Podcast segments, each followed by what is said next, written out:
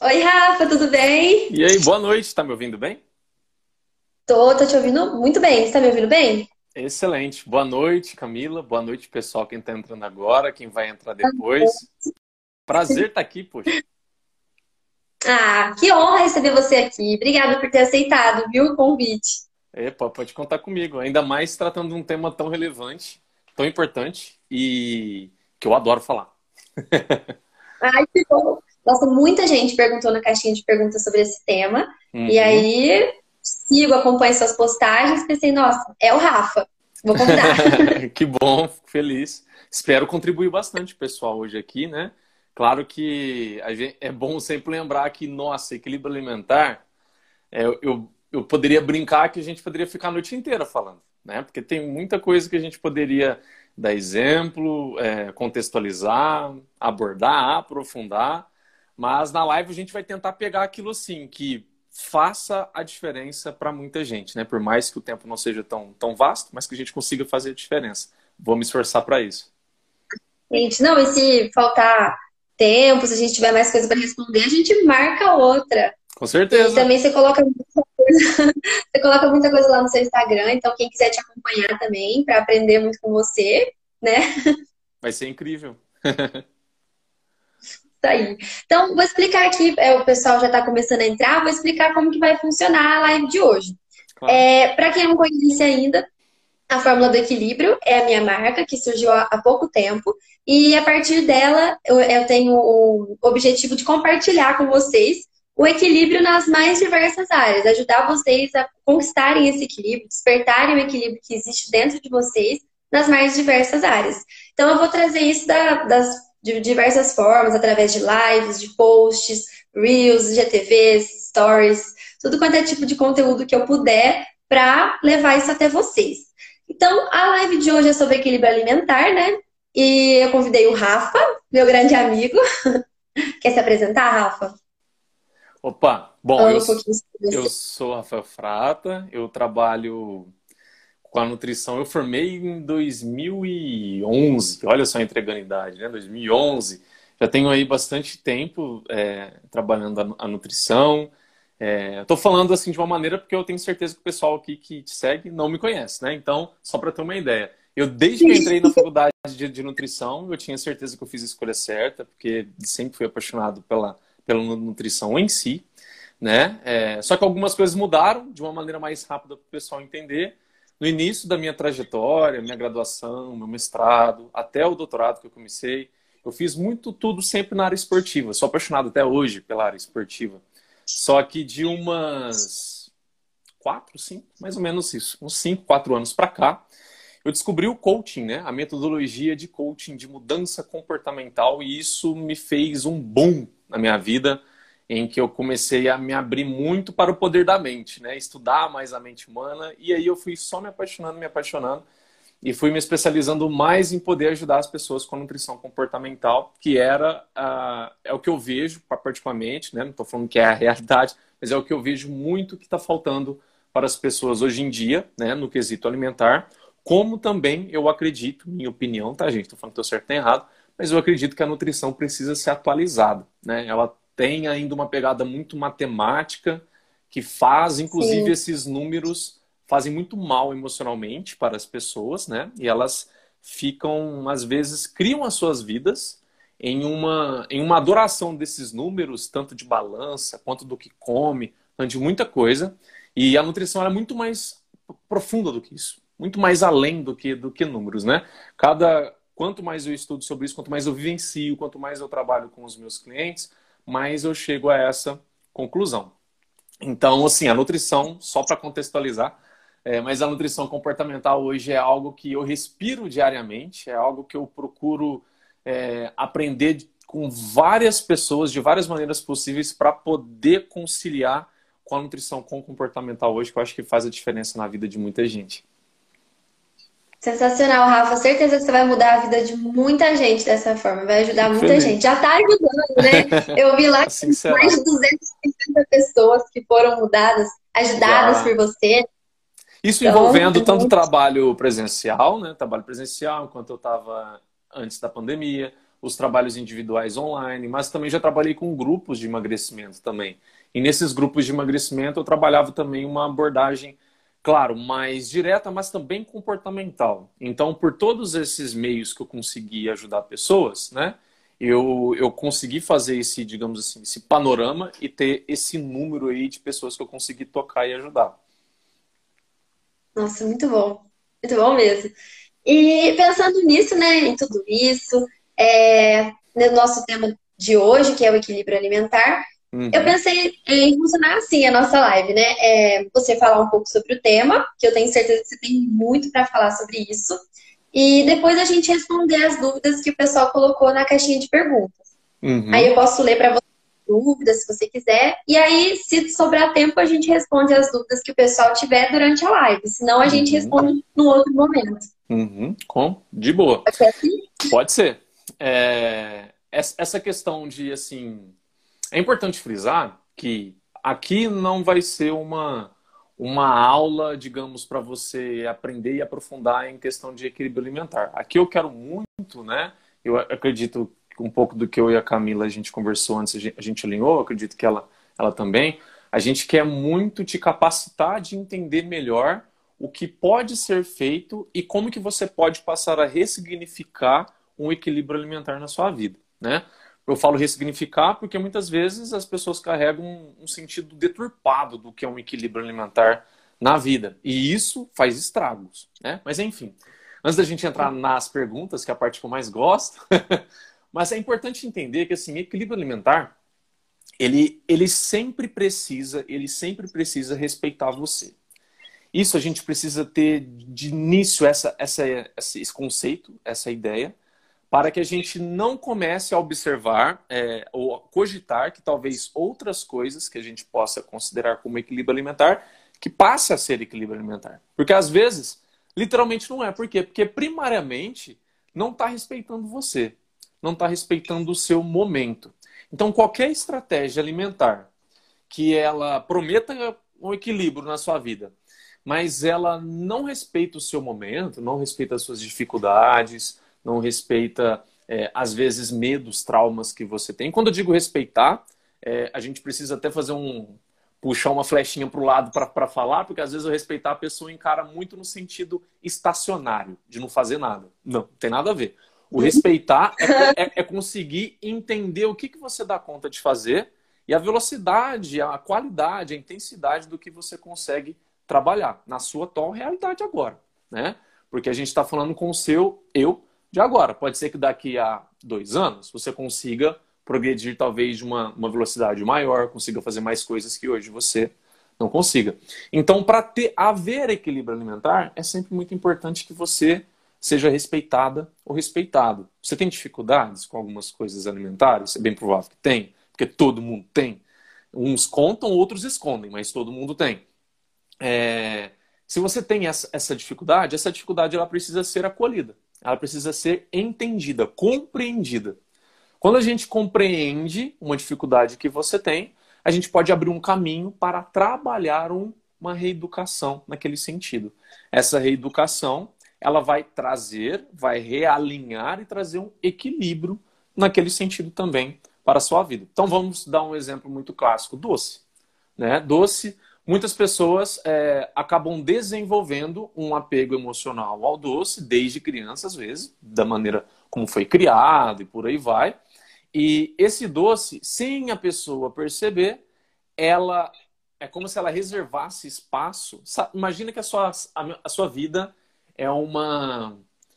É um. Eu não sei como é que chama, mas é tipo um estádio, que não é estádio, mas é um recinto de ópera, sabe? Ópera ou cinema, qualquer um dos dois. E tem os, os locais VIPs, aqueles assentos lá na frente, que são especiais, digamos assim. É como se você reservasse um daqueles assentos para o doce. Então você coloca ele como uma prioridade na sua vida, sem perceber. Você acaba criando uma relação com ele em que ele está num pedestal. Quando você começa a colocar na balança do tipo, eu vou escolher isso ou vou escolher o doce? É o doce. Eu vou fazer aquilo ou eu vou fazer aquilo que me faz comer doce? Vou fazer aquilo que me faz comer doce. Então, sem perceber, você acaba virando um fantochezinho do doce. Ele quem acaba mandando em você e não você que tem o domínio sobre ele. Então você tem, você acaba vivendo uma escravidão, né? É, nem é escravidão, é, é como se, é uma escravidão. É como se fosse uma escravidão emocional em relação àquele alimento. Então, quando você acaba fazendo isso sem perceber, não estou falando que você está fazendo isso porque por ignorância sua nem nada, a gente faz porque a gente acaba criando vínculos emocionais. Né? Vínculos emocionais do tipo, quem nunca comeu um bolo ou alguma coisa doce assim, que remeta a algum momento da vida? Alguma pessoa que já, que já faleceu? Quem nunca teve isso? A alimentação ela, ela tem muito esse, esse lado emocional em todos nós. Por isso que eu falo que ela é muito mais do que matemática. Né? Ela é social, ela é cultural, ela é emocional, ela é várias coisas. Então a gente cria isso. Só que dependendo se a gente não fica é, guardi é, como um guardião, olhando como que aquilo se comporta, se a gente deixa aquele doce fazer o que quiser da, da nossa vida, ele toma o controle. Então a gente precisa ter, em algum momento, desde criança talvez, né? Começar a desenvolver esse maior equilíbrio, essa maior percepção de qual é a predominância desse alimento na minha vida, né? Tô falando doce, tá, gente? Mas isso aí é para tudo.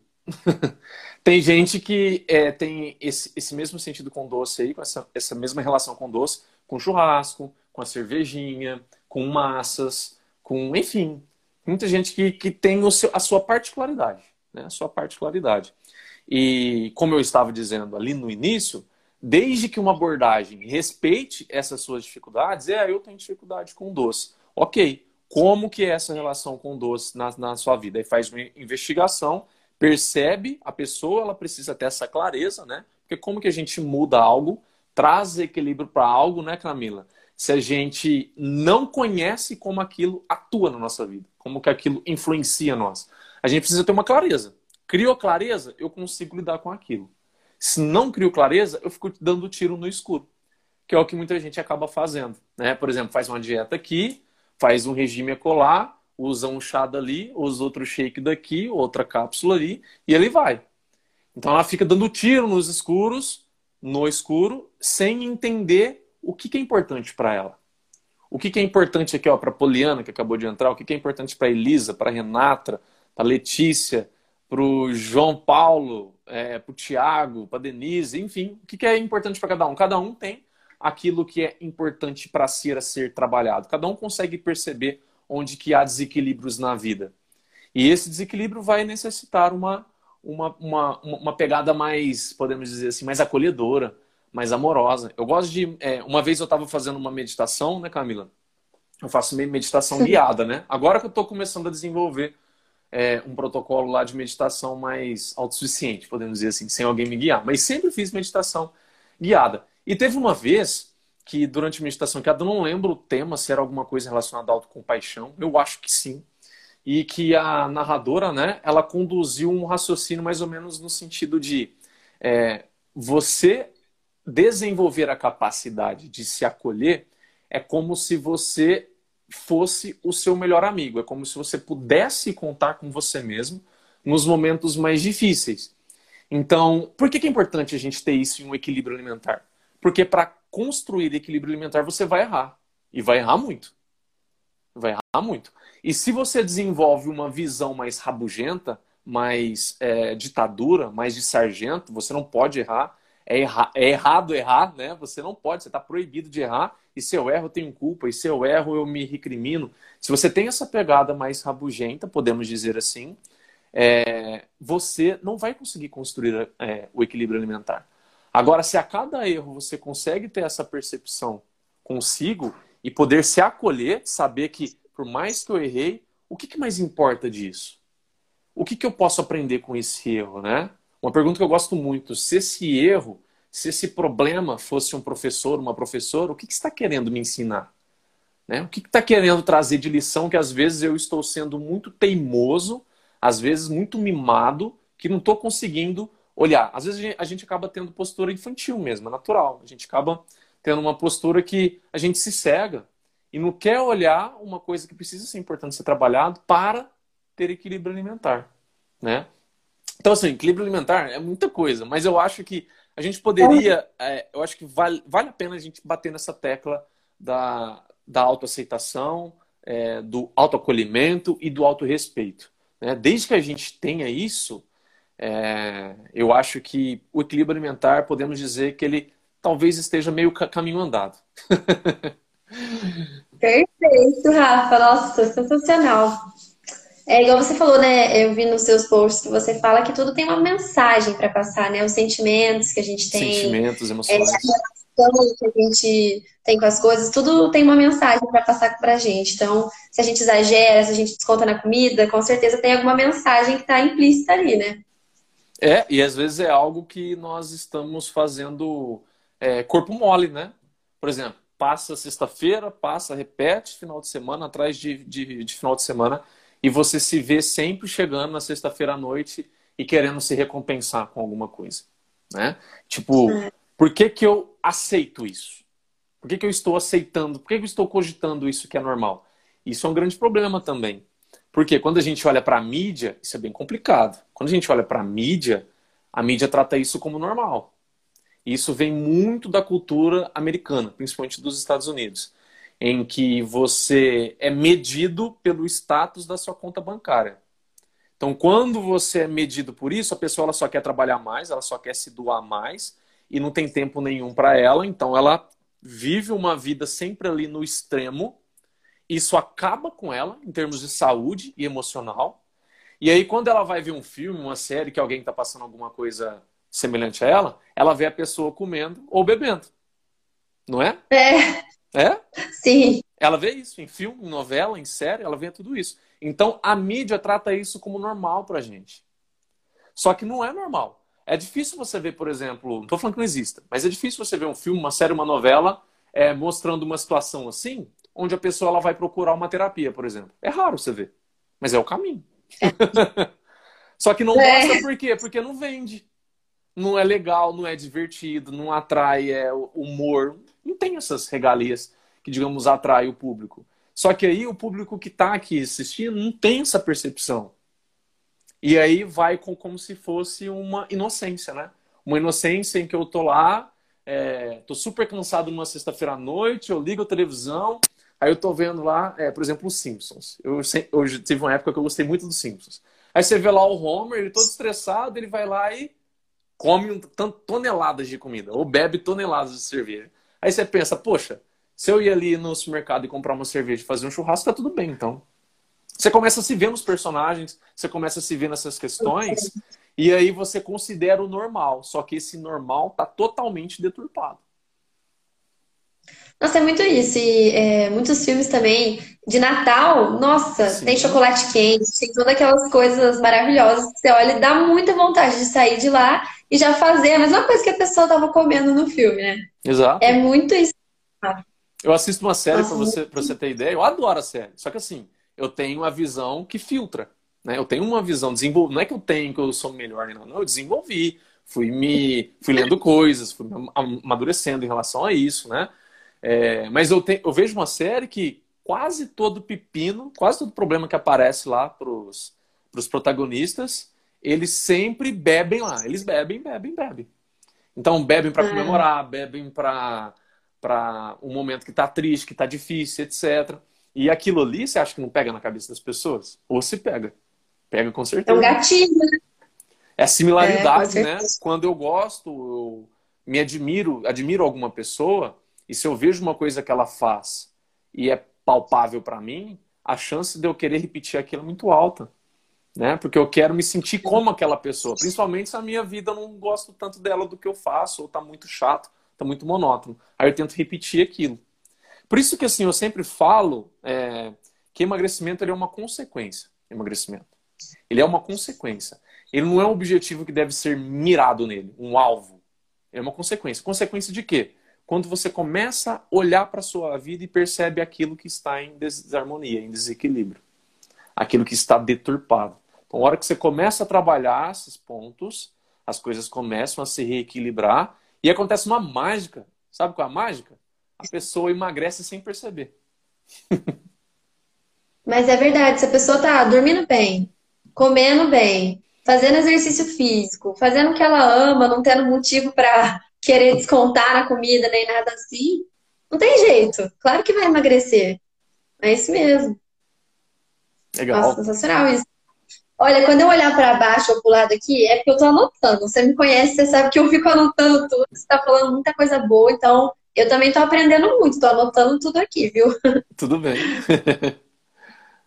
Mas isso aqui também depois, tá? Você, você vai deixar salvo, não vai?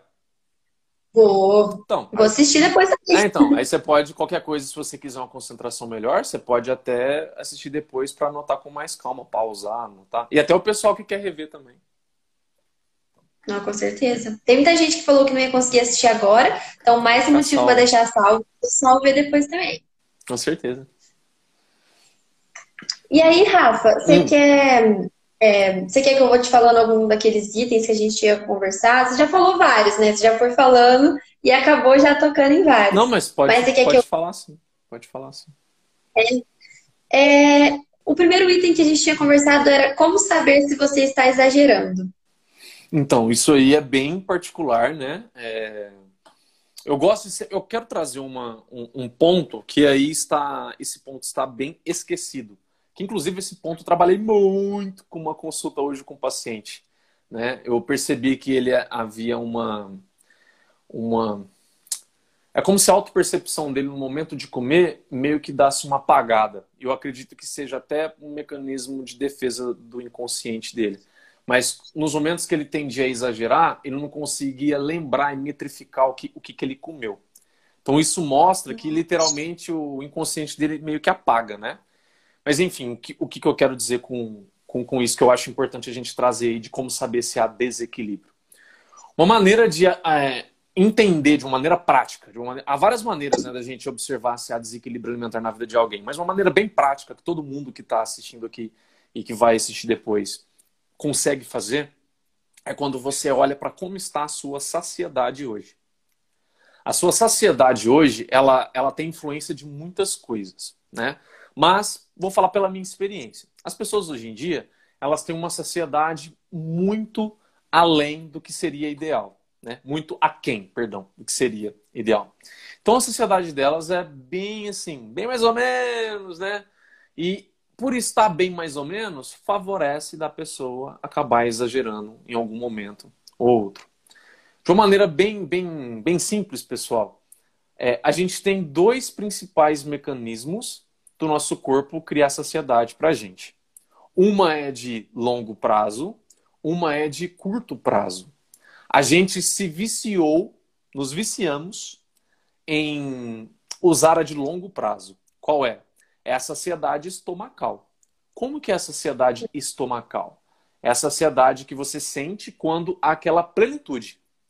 É quando o estômago deu uma dilatada. O estômago é um músculo. Então, quando você coloca muito conteúdo nele, ele dilata para caber. Conforme vai chegando esse conteúdo, ele começa a dilatar, ele, assim como o intestino, mas principalmente o intestino, começam a liberar alguns hormônios, e esses hormônios começam a se acumular no sangue que em determinada quantidade o cérebro começa a perceber o centro da saciedade e ele começa a dar sinal de saciedade. Só que perceba, conforme cai alimento, começa a aumentar a concentração de hormônios no sangue, até aumentar o nível que o cérebro percebe, isso leva um tempo. Nesse tempo pode uhum. ter acontecido muito estrago. A pessoa pode ter comido bastante. Entendeu? É. Qual é a outra via que a gente, que a gente tem em saciedade que ela é mais acurada, ela é mais aguda. É a mastigação. O nosso. Se você, você é odonto, né? Uhum. Pois é. aqui, aqui a gente tem aqui o masseter. O masseter, ele, ele é considerado né, o principal músculo da mastigação. E, e ele tem uns motoneurônios específicos, que são motoneurônios, são neurônios mais especializados da, é, relacionados a músculos, a musculatura. E eles se conectam, eu não lembro se é diretamente ou indiretamente, isso não lembro mesmo, mas eles se conectam ao centro da saciedade no cérebro. Então, conforme eu estou mastigando, eu estou enviando, na verdade, uma seta, assim, com os neurônios dele, está enviando impulso nervoso em tempo real para o cérebro. Então, é como se fosse uma live aqui, ó. O pessoal está vendo, tá vendo a gente ao vivo, o cérebro ele consegue ver ao vivo o que está entrando quando a gente mastiga os alimentos. Só que é o problema. Qual é o comportamento comum que as pessoas têm hoje quando vão comer? Elas não estão habituadas mais a usar os dentes, Camila. é. da maneira como deveria se usar. Então ele, elas usam apenas para cortar, dar uma mastigadinha e engolir. Ah. Então a, é, gente não, então a gente não usa como deveria usar a mastigação. E aí, quem sobra para. É, o trabalho sobra para quem para gerar saciedade? Para o estômago, coitado. Só que aí a saciedade dele é tardia. E aí a chance de você exagerar é alta. Você exagerando, você ganha peso. Então, é o que eu sempre falo assim: quando alguém chega para mim e me pergunta, Rafael, se você pudesse dar uma dica, uma dica só, só uma, para as pessoas que querem emagrecer, que é a dica mais importante na sua opinião, qual seria? Eu vou sempre responder: mastigue bem. Mastigue. Aprenda a mastigar bem os alimentos. E quando eu digo mastigar bem os alimentos, não é aquele mastigar robótico que você fica ali, ó, tipo uma vaca ruminando. Não é isso. É a gente desenvolver um momento da refeição que a gente vai ter um momento só para comer, sem distração, sem ficar olhando no celular, televisão, computador, conversar menos, focar mais em sentir sabores, aromas, texturas, sentir mais a refeição. Quando gente, o nosso foco está em apreciar a refeição, a gente não fica igual uma vaca ruminando, prestando atenção no que a gente está mastigando. Mecânico, né? Uma coisa que perde a graça. Por que eu estou falando isso? Porque quando a gente fica com essa mastigação mais mecânica, você come sem graça. Você passa a ser é. um robô mastigando e aí perde a graça. Então o seu foco deve estar em apreciar a refeição. Claro que você pode começar a desenvolver o quê? Uma percepção no momento de engolir. Como? Olhe se a consistência da comida na sua boca está mais para o pastoso. Ou se você percebe ainda pedaços maiores ali na comida. Conforme você começa a perceber e trabalhar a mastigação em que a comida fique mais pastosa e você engole, poxa, você vai perceber o quanto a saciedade vai mudar a sua vida. Rapidamente, Camila, deixa eu só contar. A minha ex-orientadora, na USP em Ribeirão ali, ela estava fazendo uma pesquisa com, com, os, com os diabéticos de uma maneira bem é, bem geral, assim, para o pessoal entender. Ela dividiu dois grupos lá, os diabéticos. Um, a orientação era, ó, a comida que, que sobe da, da nutrição para vocês, né? É o HC isso. Vocês vão comer normal, como vocês sempre comeram. Show. O outro grupo, a comida que subir da, da, da nutrição, vocês vão mastigar mais esses alimentos e a hora que vocês começarem a sentir saciedade, vocês vão parar de comer. Essa foi a única diferença. Qual foi o resultado final? Resultado final é que essas pessoas, com essa simples orientação, perderam muito peso. Algumas é, não precisaram mais de medicamento para diabetes e pegaram alta só com essa orientação. Por que, que essa orientação funciona? Porque ela orienta a saciedade pela mastigação. Então você passa a mastigar mais, a saciedade cerebral ela atua mais, e aí é como se a saciedade estomacal fosse, ficasse como um backup então fica muito mais preciso o mecanismo de, de saciedade. E segundo, qual foi essa orientação de, olha, a hora que você começa a ficar, a hora que você começar a sentir saciedade, sabe quando você está comendo, você começa a sentir que você está começando a ficar saciado? Uhum. É esse o ponto. A orientação, ó, você percebeu, parou de comer. Lembra que eu falei que o estômago ele dilata, né? Então ele começou Lembra. a dilatar, e ele continua secretando, ele, principalmente o intestino, continua secretando os hormônios da corrente sanguínea, mesmo sem entrar mais comida. Porque dilatou um pouco, continua. E aí, essa, uhum. esse era a cerejinha do bolo. A pessoa para de comer, mas o estômago continua secretando. Qual, eu quero, qual foi o resultado? Passava 10, 15, 20 minutos, a pessoa parou de comer. Mas passava 10, 15, 20 minutos, ela tinha saciedade igual se ela tivesse continuado a comer.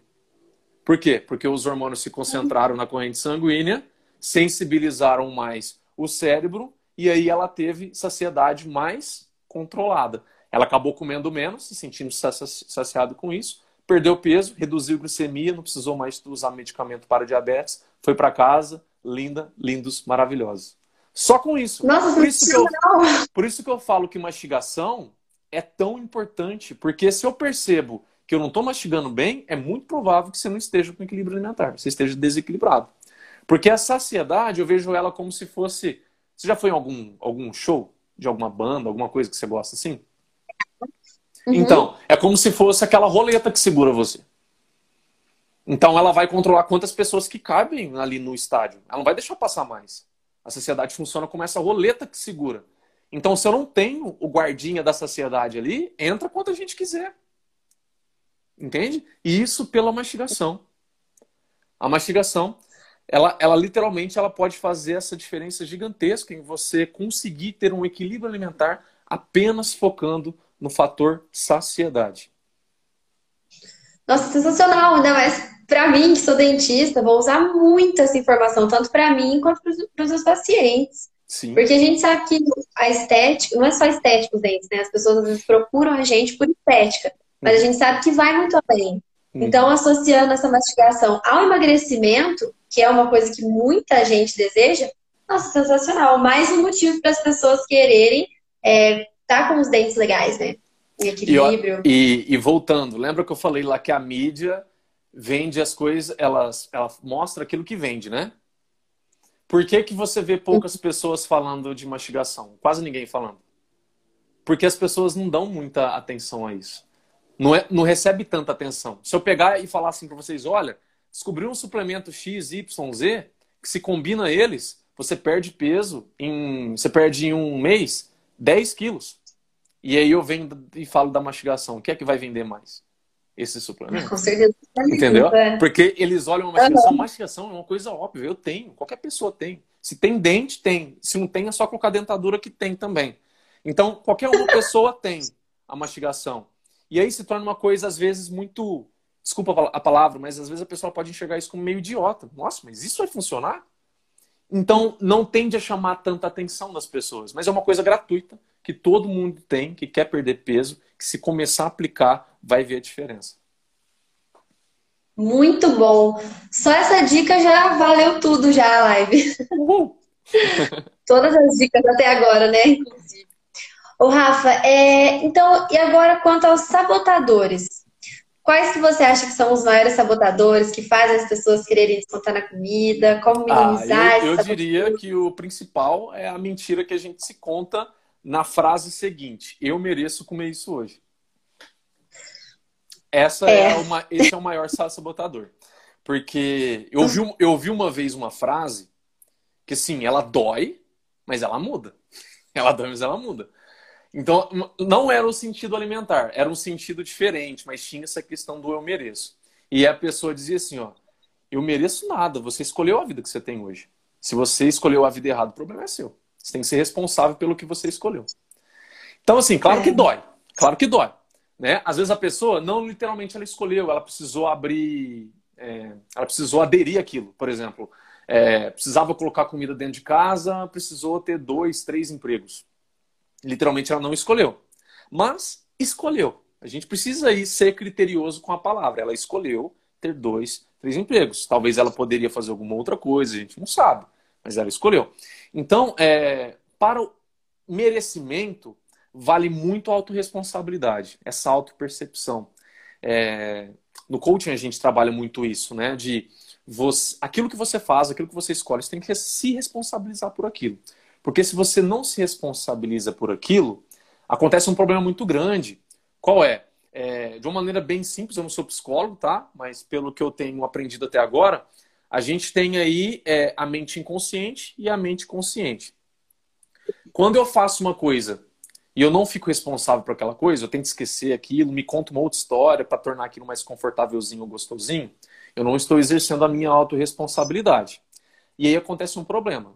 A nossa mente inconsciente, ela deixa de acreditar na consciente. Porque quem está escolhendo fazer isso é consciente. Só que, uhum. por eu não assumir a responsabilidade, isso vai causar alguns danos para mim. Por exemplo, eu não vou aprender a lição, eu vou continuar repetindo alguma coisa, isso vai trazer prejuízos para mim, e isso a inconsciente capta, a nossa mente mais emocional. E aí entra um problema. Pela inconsciente não confiar mais na consciente, ela que começa a tomar a frente, a dianteira. E o que, que seria essa tomar a frente a dianteira, Rafael? Comportamento impulsivo. Comportamento que você não controla. Você ficou extremamente ansiosa, vai lá e pega uma coisa e come, nem sabe como que fez aquilo. Isso é inconsciente. É um inconsciente que está tomando conta de você e você não tem ideia. E aí você acaba sendo o quê? Refém disso.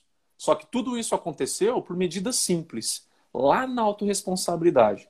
Toda pessoa que passa a ser mais autorresponsável pelo que fala, pelo que faz, é, pelo que escolhe, é, menor, menor número de comportamentos impulsivos essa pessoa ela, ela passa a ter.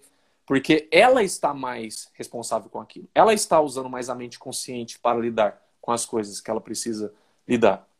Então a história do eu mereço comer isso hoje, eu mereço beber aquilo hoje, isso é uma mentira que a gente conta para quê? Para tornar confortávelzinho. Isso, inclusive, na minha opinião, não sei se está errado ou certo, mas na minha opinião, tem uma influência dos filmes, das novelas que a gente estava falando ali. Porque a gente vê as pessoas fazendo isso. Então a gente. É, é como se nosso inconsciente captasse aquilo e visse aquilo como algo comum. Eu posso fazer isso. Pô, tá na novela, tá no filme, tá na série. Até meu vizinho faz, não sei, minha mãe faz, meu namorado faz. Eu vejo as pessoas fazendo. Por que, que eu não faria? E aí é muito cômodo eu me contar essa história de que eu mereço.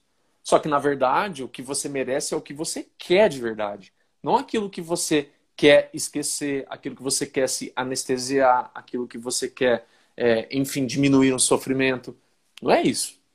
Né? Porque você está fazendo isso, apenas eu, eu chamo como se fosse um band-aid. Você está usando um band-aid. Mas a ferida continua ali exposta. Aí você vai deixar é, a ferida ali aberta ou você vai atrás da cura dela? Você vai fazer alguma coisa para literalmente curar ela? uma terapia, algum trabalho nesse, nesse sentido. Né?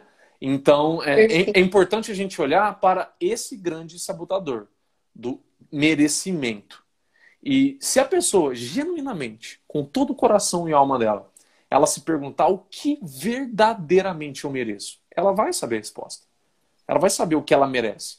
Você vai saber que você vai merecer talvez um, uma saúde melhor, poder ter essa saúde melhor para brincar mais com seu filho, para poder fazer alguma coisa que você não está fazendo mais a dois, em amigos, é, projetos que você quer fazer, você vai encontrar o que você merece. Não é essa desculpinha que você fica usando para poder se dar a permissão, para essa permissão ficar menos dolorida na sua mente, que é legal fazer isso.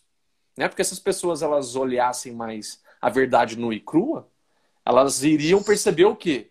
Que por eu estar sofrendo, não fui forte o suficiente para lidar com isso e estou saindo correndo pedindo ajuda para comida. Eu estou sendo fraco. Então, se eu não reconheço essa minha fraqueza, e não é de diminutivo, não, tá? Algumas pessoas podem entender isso como algo diminutivo, te diminuindo. Não. É normal, ser, é normal não, é comum ser fraco. Você passa pela fraqueza para uma hora você se ficar, você ficar forte. Mas você precisa o quê? Reconhecer isso. Agora, contar uma história só para. Isso é orgulho, né? É um ego nosso falando. Contar uma história para que aquilo fique gostosinho, bonitinho, e a gente não olhe o que a gente precisa olhar, isso é errado. Porque eu estou falando uma coisa para mim que não é verdade.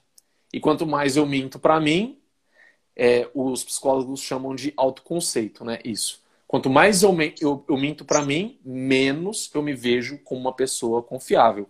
Aí a pessoa ela começa a ter autoestima é, pior, autoconfiança decaindo e não sabe por quê. Por quê? Porque ela se dá motivo para não confiar nela mesma. É o que eles chamam de. Eles chamam isso de autoconceito, né? O que você entende de você. Quem você é para você. Você é literalmente uma pessoa confiável para você ou não?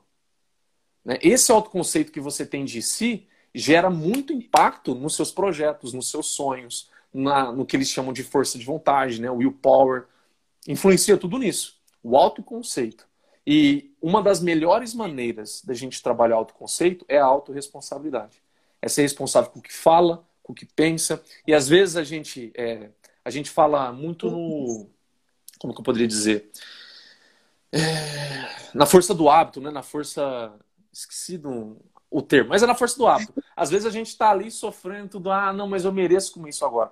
E se você está querendo ser mais autorresponsável, volte. Volte e conserte isso. Não, eu não mereço com isso, não. Eu mereço isso. Eu mereço, por exemplo, é, resolver esse, esse, esse problema amanhã cedo e dormir cedo agora para amanhã acordar cedo e resolver esse problema. Eu mereço, ao invés de ficar aqui imaginando mil e uma coisas, vou ligar para essa pessoa e resolver aquilo. Eu mereço o que, que você merece de fato. Seja bem congruente com a sua palavra. Você percebeu que você mentiu para você? Volte e conserte.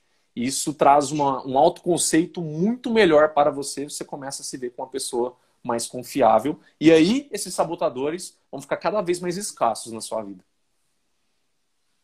Nossa, perfeito. Respondeu sim, brilhantemente, Rafa. Parabéns. Na jugular, como, como diria um amigo meu. Foi na jugular essa. Na jugular? É, então, é, por onde começar? O que devo fazer? Eu sei que você já falou da mastigação. Tem mais alguma coisa que você gostaria de acrescentar? Por onde começar para ir rumo ao equilíbrio alimentar? Eu tenho um exercício muito legal que eu acho que o pessoal pode fazer também. Qualquer pessoa que está vendo isso aqui vai ver depois pode fazer. Pega uma folha de papel e aí você vai dividir ela em duas colunas. Na coluna da, da esquerda, da direita, qualquer, qualquer jeito, tá? Mas eu vou falar aqui para mim. Na coluna da esquerda, você pode lá escrever assim, ó. O que eu preciso melhorar? Na coluna da direita, você coloca assim, ó. O que eu sou, é, o que eu já faço bem, ou no que eu sou bom, alguma coisa assim.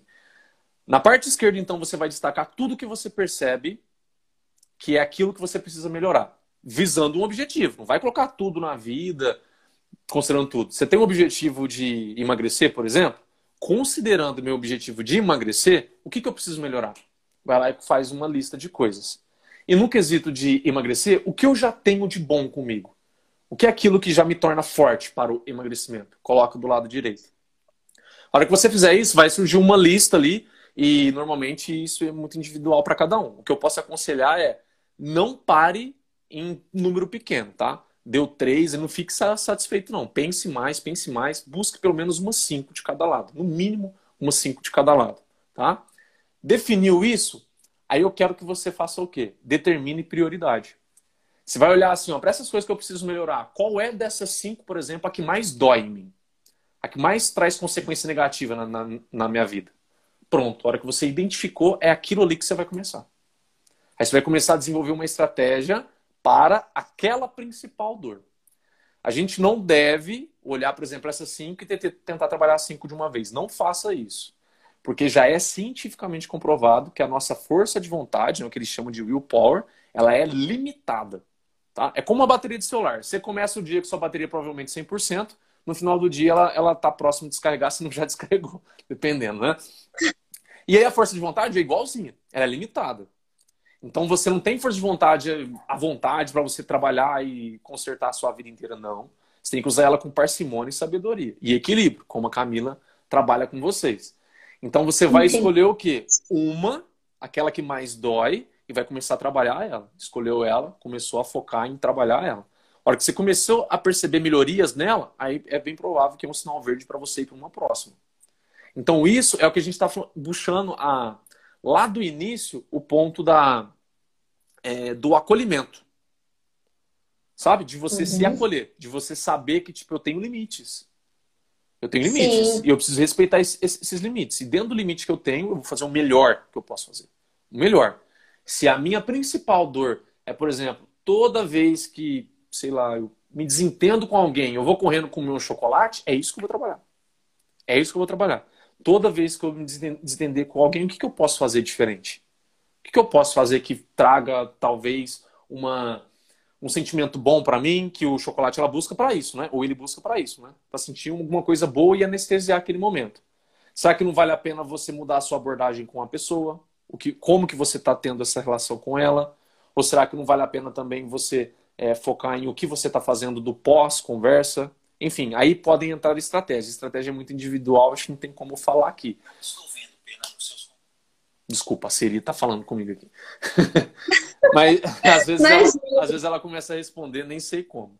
Né? Mas deu para dar uma clareada? Esse é o primeiro passo, eu acho. Nossa, total. Total. E eu acho que isso que você ah, falou das metas. E, e, e outra coisa, do lado direito das coisas que você citou ali, que tem que você já é bom, olhe para aquela lista o que é que daquilo ali que você pode usar para te ajudar com esse primeiro alvo. Bem importante isso. Então, às vezes, você já tem uma coisa muito boa com você, por exemplo, é... eu sou uma pessoa é, muito boa com comunicação. Eu me comunico bem com as pessoas. Eu tenho uma facilidade com, com me comunicar. E aí você. Vamos usar esse mesmo exemplo que eu falei aqui, aí você vai falar, opa, mas há uma, não há uma congruência aqui não. Eu estou sofrendo com uma pessoa e sou bom com comunicação? Será que eu estou exercendo é, a, minha, a minha facilidade com comunicação com essa pessoa ou não? Ou com ela eu acabo entrando numa uma, uma postura inconsciente mais vitimista, mais em segundo plano, que eu me sinto inferior a ela. E aí eu não exerço a qualidade que eu tenho de lidar com, a, com, a, com as pessoas. Então, olha o que você tem de ferramenta já fortalecida com você para você usar estrategicamente contra aquele primeiro alvo que você escolheu. Muito bom. O que eu ia falar é só é, que você estava falando da questão da gente confiar na gente mesmo, né? Uhum. Quando a gente coloca metas irreais, a gente começa a não confiar, porque a gente se frustra, a gente não consegue realizar tudo aquilo. A gente pensa, ah, eu não vou conseguir, mesmo que inconscientemente a gente faz aquela lista gigante, mas eu não sou capaz. Então, começar um pontinho de cada vez, né? Igual você disse, não dá pra, ai, nossa, eu quero fazer mil coisas na, na minha alimentação, quero emagrecer tantos quilos, quero parar de comer isso, quero. Não tem como, tem que ser uma coisa de cada vez, não realmente não dá. A gente para mesmo de confiar e não consegue resultado nenhum. Né? Exatamente. Tem um livro para quem gosta de ler, eu acho, é, eu acho que vai ajudar muito nisso que nós estamos falando aqui. Chama Os Quatro Compromissos. É um livro extremamente fino, mas pela, pela finura, nem sei se é assim que fala, pela finura que ele, que ele tem, pela espessura tão pequenininha que ele tem, você não imagina o tesouro que está dentro dele. Ele é influenciado pela filosofia tolteca. A, cidadã, a, o povo tolteca era, uma, era um povo na região do México, se não me engano, que na época deles era um dos considerados mais inteligentes da, da época deles. Né? E, eu não vou falar, só vou falar o primeiro aqui, mas tem quatro compromissos que está, estão dentro de quem era tolteca. E o primeiro compromisso é seja impecável com a sua palavra. Olha. Quando você passa a ser impecável com a sua palavra, entra nisso que nós estamos falando aqui. Então, eu só falo aquilo que literalmente eu consigo cumprir. Eu não vou ficar falando coisa para agradar as pessoas se não consigo cumprir. Isso aí me traz um autoconceito de mim totalmente deturpado.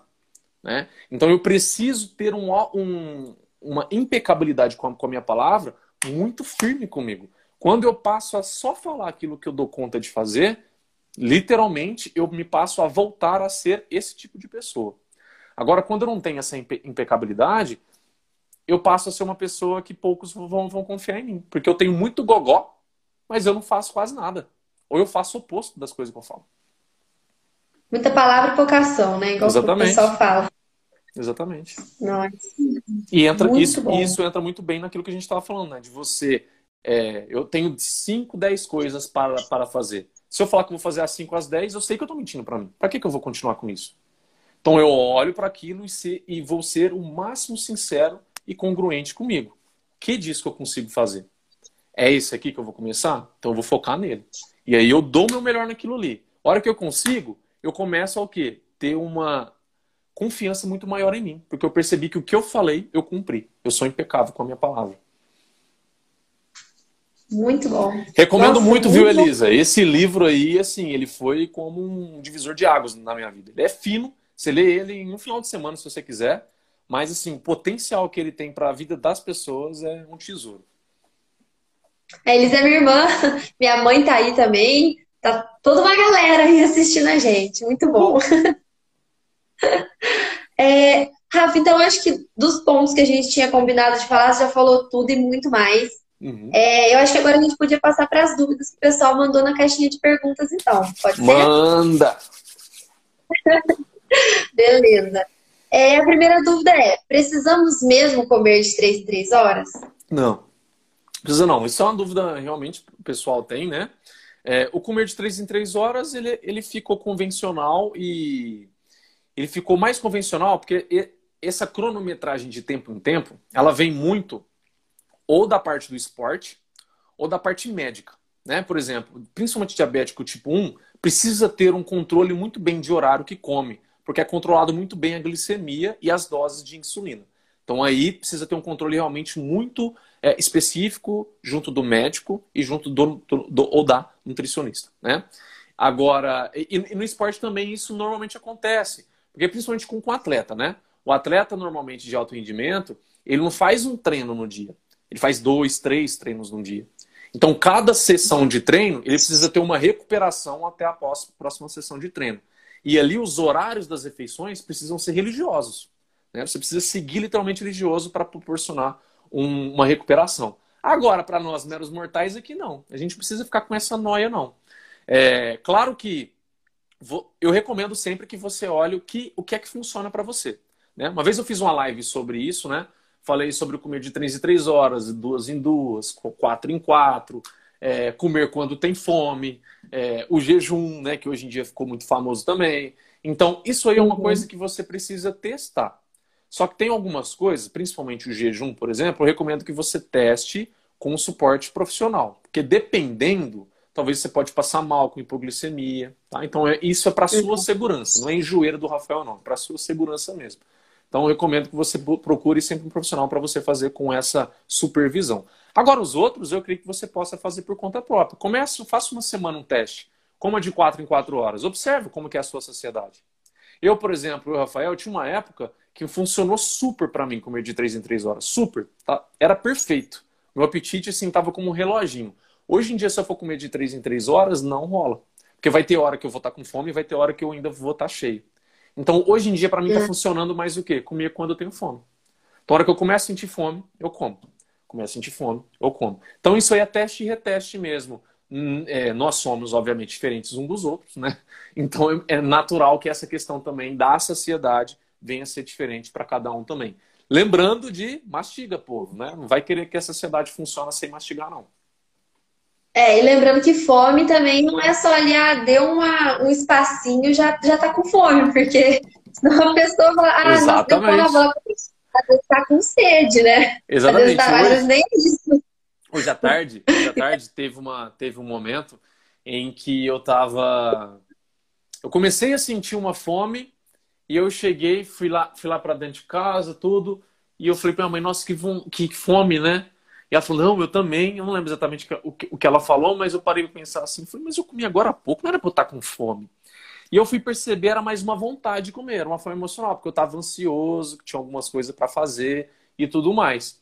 E, e ela mesma falou, não, mas é vontade de comer. Mas eu falei, mãe, vontade de comer e fome é totalmente diferente. Vontade de comer é emocional. Fome é fisiológico né? Então, isso, e é um exercício também, tá? Quanto mais você exercita perceber se você está com fome mesmo ou não, mais você vai ficando com isso acurado, você vai ficando com isso mais é, tendo a capacidade de perceber se é fome ou se é uma vontade de comer. Normalmente, Perfeito. normalmente, o, a vontade de comer ela é muito uma um precisar, sabe? Aquela coisa que é muito impulsiva. Nossa, eu preciso, eu preciso, eu preciso. Normalmente tende a ser assim. A fome não. A fome você, você começa a sentir o seu corpo te falando. Né? Ou o estômago é. roncando, ou uma fraqueza, ou uma, ou, ou, uma tontura. Você começa a perceber que seu foco está caindo, sua concentração, se você trabalha com coisas né, mais, mais manuais, assim, que não tem tanto esforço, por, por exemplo. Aí isso aí é mais sinal do corpo dando sinal de fome. Perfeito, Rafa, muito bom. É, a próxima pergunta é: qual o melhor horário para uma pessoa que quer emagrecer comer chocolate? Peraí, deixa eu só responder o que a Mirley perguntou aqui, ó. Devemos comer só quando tem fome? Mirley, isso aí você testa, tá? Eu falei que para mim hoje funciona melhor comer quando tem fome. Se para você funcionar quando tem fome, ótimo. Agora, se você perceber que se você for comer quando você tem fome, você acaba exagerando, que a fome fica muito grande, você não consegue controlar, talvez fique mais interessante você testar um período. Aí você pode testar, comer de 3 em 3 horas, comer de 4 em 4 horas. E observa em qual desses que você vai, vai perceber um maior equilíbrio alimentar. Se você está comendo porções legais, que você não está exagerando, entendeu? Isso é, é muito individual mesmo. O Carre, faz a pergunta, eu só lembro do, do chocolate. Você falou de chocolate, não falou? Falei. É, ó, qual o melhor horário para uma pessoa que quer emagrecer comer chocolate? Uma ah, pergunta da legal. caixinha de perguntas. Legal. Olha, é legal essa pergunta. É, eu recomendaria junto de refeição. Eu recomendaria junto de, de refeição. Agora, há uma outra possibilidade também. Por exemplo, é, uma pessoa que está treinando, principalmente treino com uma pegada muito, muito, qual é a palavra? Mas com a participação da musculatura de uma maneira mais intensa. Tipo musculação, crossfit, às vezes uma bike muito pegada, alguma coisa assim. Talvez também usar um chocolate de 60% cacau para cima no pós-exercício, junto da refeição pós-exercício, possa ser proveitosa também. Por quê? Porque o cacau, né, 60%, pelo menos aí vai ter bastante cacau. Então o cacau ele é anti-inflamatório. O cacau ele pode ajudar em recuperação muscular. Tem estudos já mostrando isso, por exemplo. Né? Então, por cacau ser anti-inflamatório, ele, você pode usar ele em abordagens que você quer uma, uma resposta mais anti-inflamatória, como, por exemplo, do pós-exercício físico, que é, é legal, né? ajuda na recuperação, acelera a recuperação, por exemplo. Agora, se é um chocolate qualquer, não necessariamente ali um 60% cacau, coisa assim, eu recomendaria junto de refeição, tá? Porque junto da uhum. refeição, principalmente refeições, e não é qualquer refeição, porque às vezes a pessoa vai lá com uma fruta e com um chocolate. Eu não recomendaria. Eu recomendaria uma, mais uma refeição que tenha bastante fibras. Então, por exemplo, vamos supor que seu almoço você coma ali, ó, metade do prato de salada de legume. Tem bastante fibra. Nessa refeição, possivelmente, é melhor você comer o chocolate ali. Porque a fibra, ela, ela consegue diminuir o índice glicêmico. O que, que é o índice glicêmico? É a velocidade que o açúcar entra na sua corrente sanguínea. Então, a fibra, ela, ela retarda esse processo. Então, se você vai comer uma coisa mais doce, é melhor encaixar onde há bastante fibras. Há também, às vezes, a presença de proteínas, gorduras, mas principalmente as fibras, que elas vão retardar e vão diminuir o índice glicêmico do, refeição, da, do chocolate, da, da refeição em si. Muito bom, amei. É, Rafa, só é, antes de continuar, você sabe se o Instagram já liberou aquela atualização de já. ficar mais de uma hora? Já, pra, pra já tá dá para salvar eu, com mais de Eu acho que para você também. É, e dá para salvar com mais de uma hora também, né? Dá, no GTV? Dá, dá. ah, então, então vamos, vamos, terminar que tá muito bom. Bora aí. vamos continuar. É, como seguir uma alimentação saudável com o dia cansativo para chegar e cozinhar? Exatamente. É, eu recomendaria que essa pessoa lesse de novo essa pergunta dela. Como que eu quero cozinhar se o meu dia foi cansativo? Não faz sentido. Força de vontade é finita, é, limit, é limitada. E aí entra no quesito já da autorresponsabilidade que nós estávamos falando antes. Eu quero emagrecer, meu dia é extremamente corrido. Eu preciso esperar que a minha força de vontade, que o meu tempo me ajude para poder cuidar da minha alimentação, ou eu devo, de uma maneira estratégica, fazer isso de uma, de uma maneira diferente? Essa é a pergunta. Então eu não devo ficar esperando o tempo me ajudar, não devo ficar esperando minha força de vontade me, me ajudar. Eu devo ter um planejamento para isso. E aí tem uma técnica que eu gosto muito, que eu aplico com os meus pacientes, que qualquer um vai poder aplicar aqui também. Eu chamo ela de 6 para 1. O que, que é isso? Nós temos sete dias na semana. Você vai escolher um dia da semana. Um dia, aquele dia que você tem mais tempo, provavelmente. E nesse dia vai ser o dia que você vai às compras e vai organizar tudo que você conseguir organizar para a semana. Para que isso? Para os seis dias restantes você precisar fazer o menor esforço possível. O esforço que você vai fazer às vezes é pegar a salada e colocar no prato, temperar ela, esquentar alguma coisa no micro-ondas e só. Porque se você uhum. já deixou isso adiantado, você já deixou isso é, pré-feito, você ganha tempo em seis dias. Então você investe tempo. Ó, que negócio ótimo, né? Você investe tempo em um dia e ganha seis. Muito agora, bom. agora, se eu não faço isso, todo santo dia eu vou precisar de força de vontade, de decidir. Decisão é a coisa que mais cansa a mente humana. Então, eu vou precisar de força de vontade, de decidir se eu peço um delivery, se eu como que tem, se eu cozinho alguma coisa melhor para mim. E sem contar é, que vai ser todo dia e toda refeição vou ter que parar e fazer alguma coisa. Nossa, isso, literalmente, tá, gente? Desculpa a palavra, mas ninguém tem saco para isso hoje em dia, pela correria que tem. Ninguém tem. A gente precisa ser realista. Então eu preciso o quê? Usar o tempo que eu tenho de uma maneira estratégica, para que depois fique muito mais fácil para mim. Então eu pego um dia da minha semana, invisto nele, eu chamo ele de dia de investimento.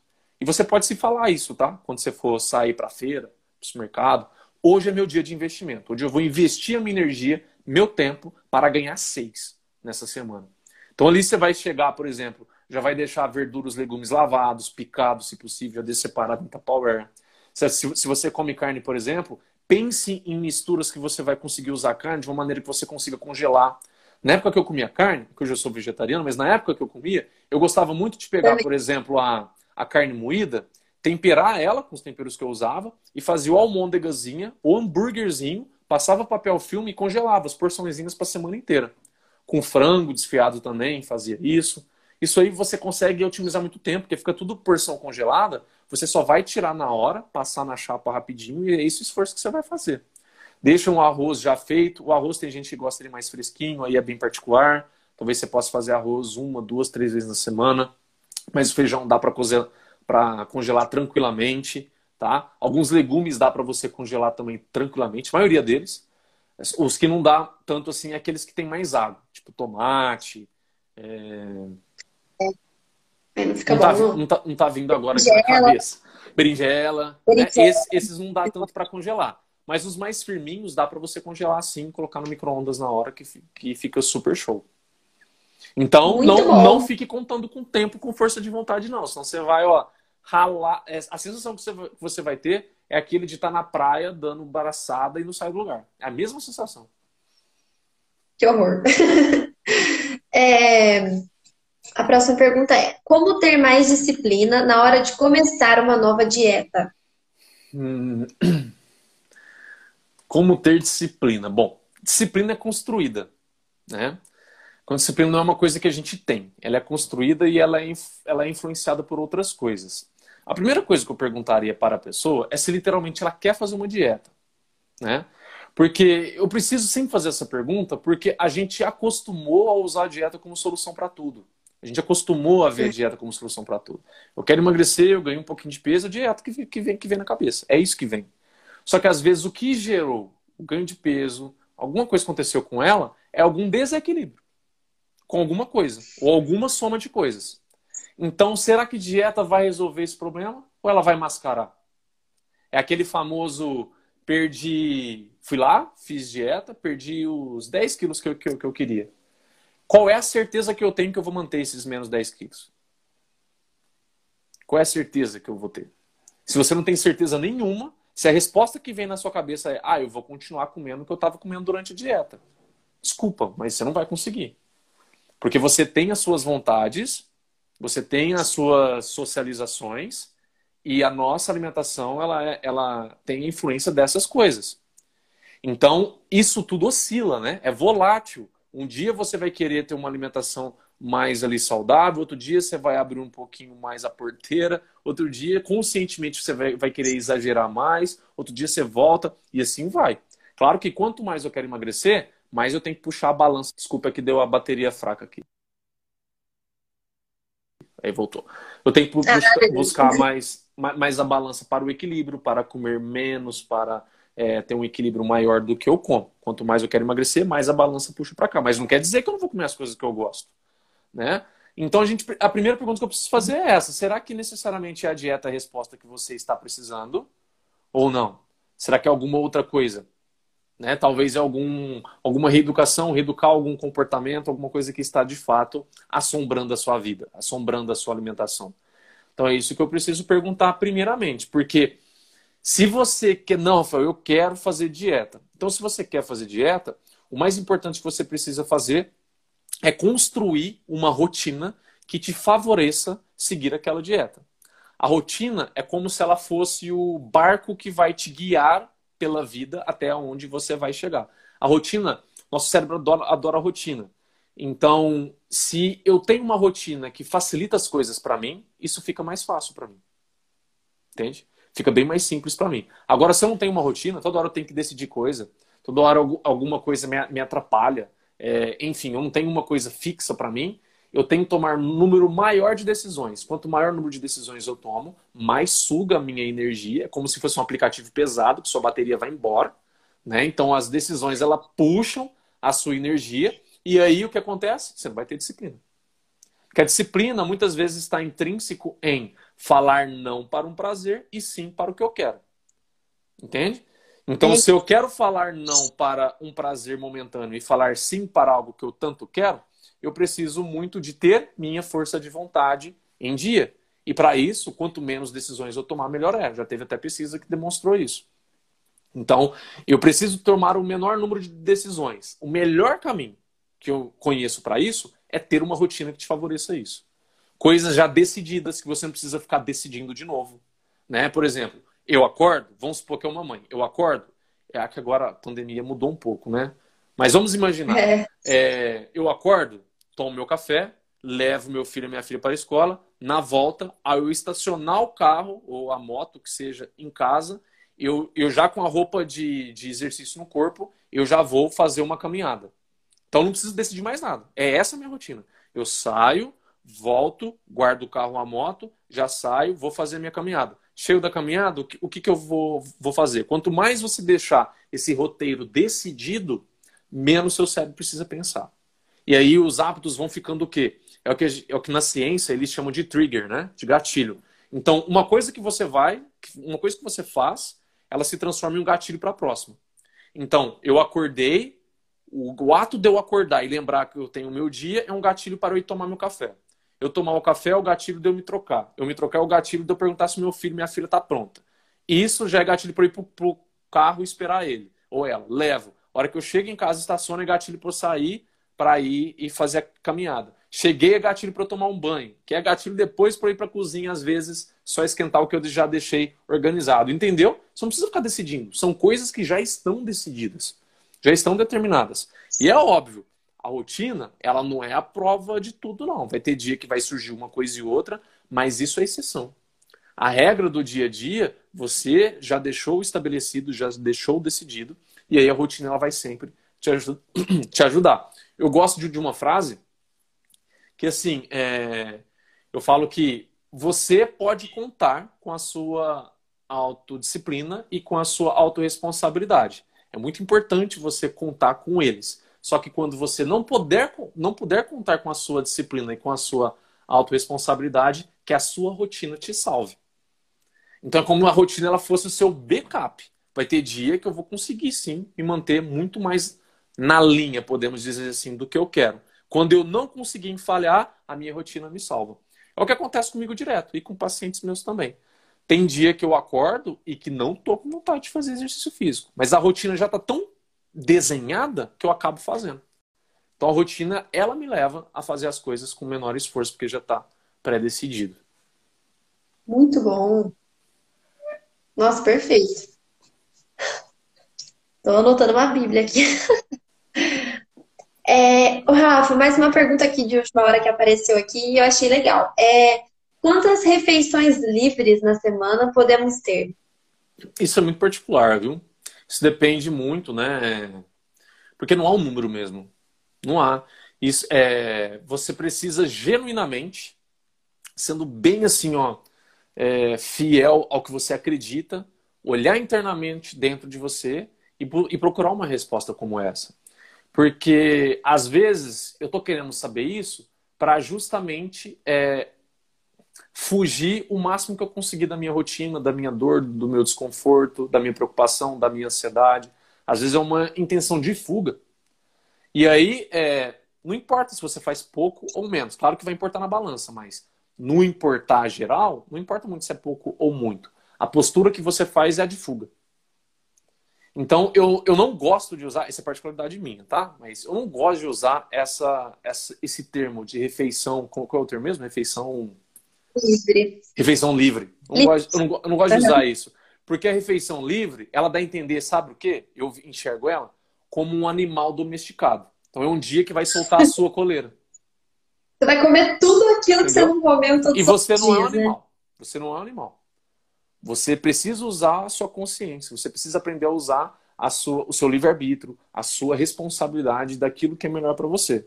Então, a melhor maneira que eu conheço isso é trabalhando a autoconsciência, a autorresponsabilidade, essa autopercepção. Quanto mais eu trabalho isso, não vai existir uma refeição livre, vai existir escolha.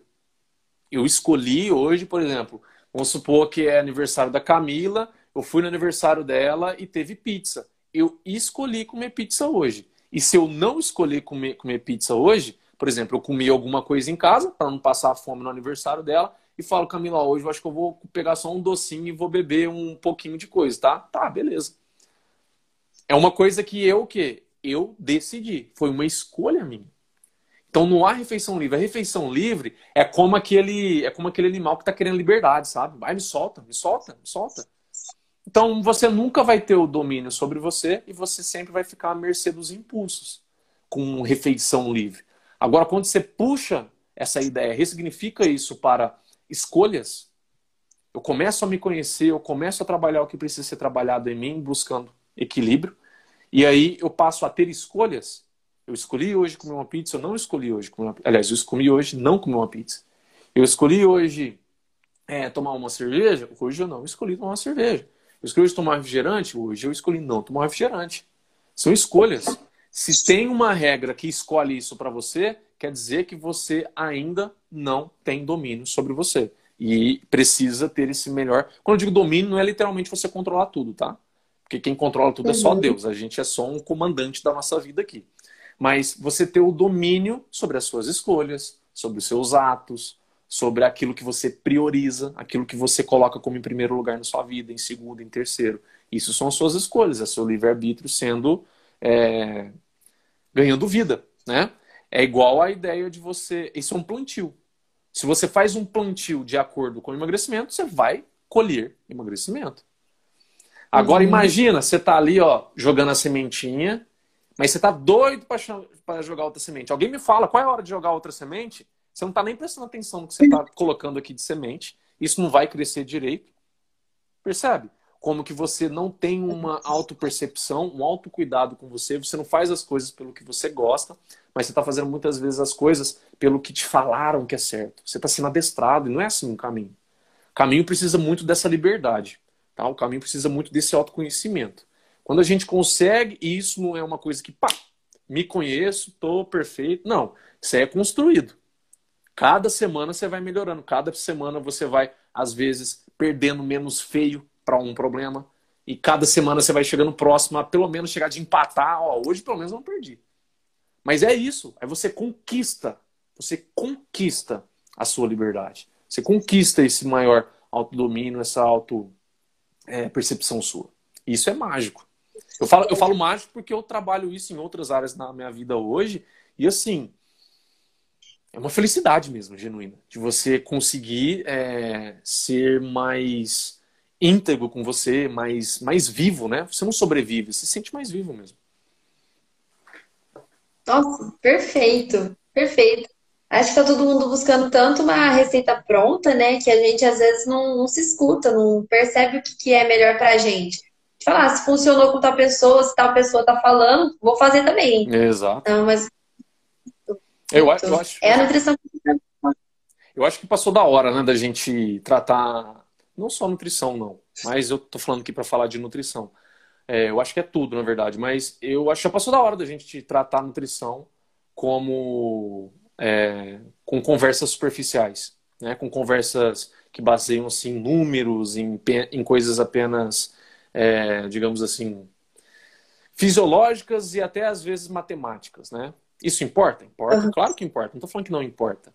Mas hoje em dia eu percebo, e você pode ver a, as perguntas em si, elas trazem uma, uma, uma reflexão por trás delas, em que as pessoas estão carentes de algo a mais essa, essa questão fisiológica, essa questão do, do, do número, isso não está fazendo diferença mais na vida das, das, das, pessoas. Enganam elas por um tempo, funciona como band-aid.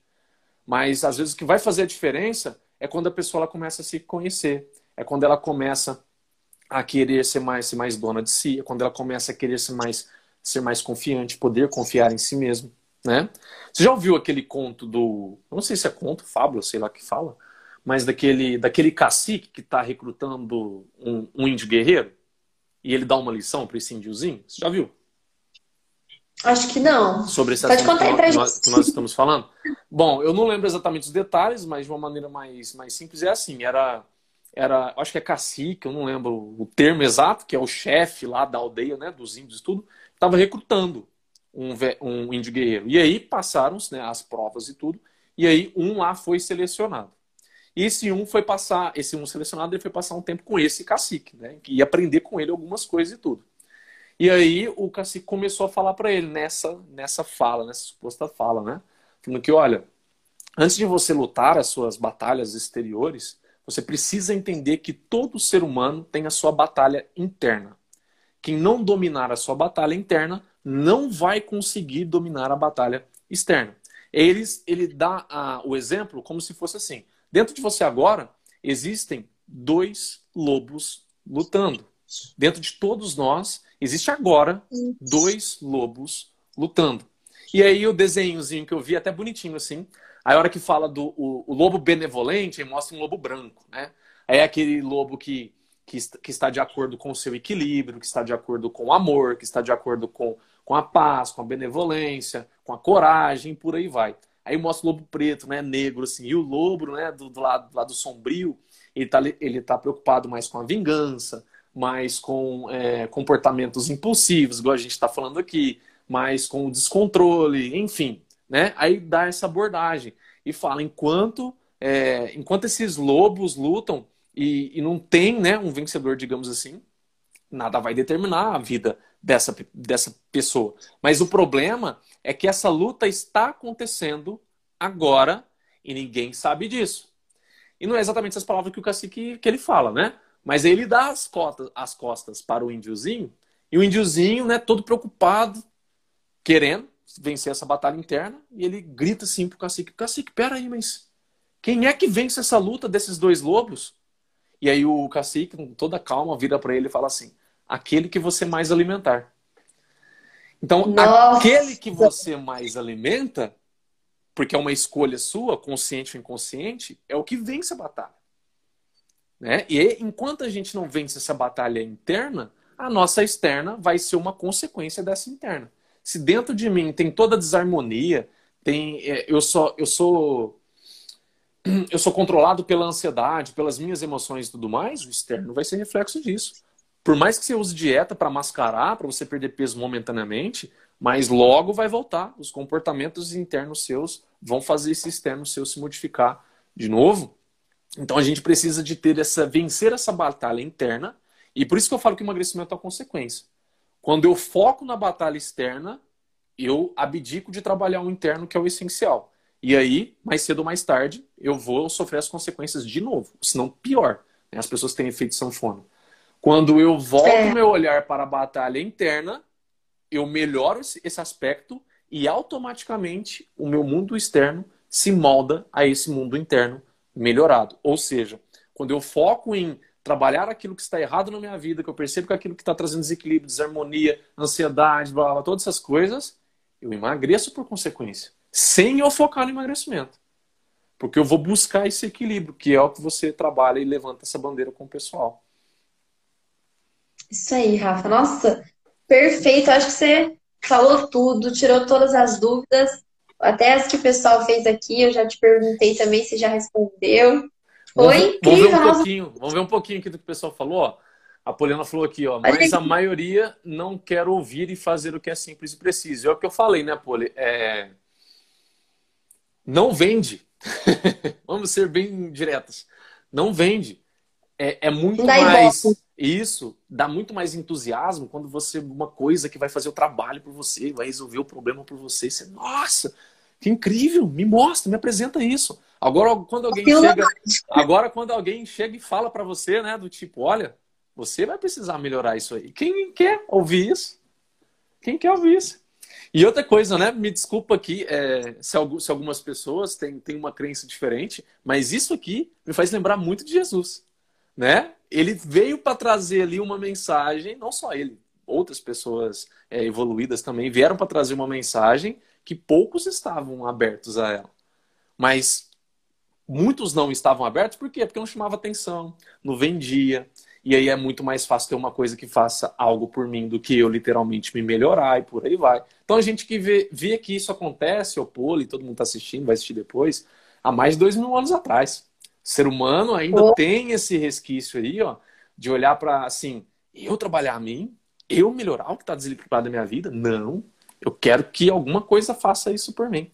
Então, isso é muito individual, mas quem encara e decide, se posiciona na vida e fala: não, chega desse lenga-lenga, chega de mentir para mim, chega de sobreviver, chega de me olhar como uma pessoa que eu não consigo confiar em mim, chega. A hora que a pessoa vai olhar, ter um posicionamento assim, ela pode começar a trabalhar e mudar.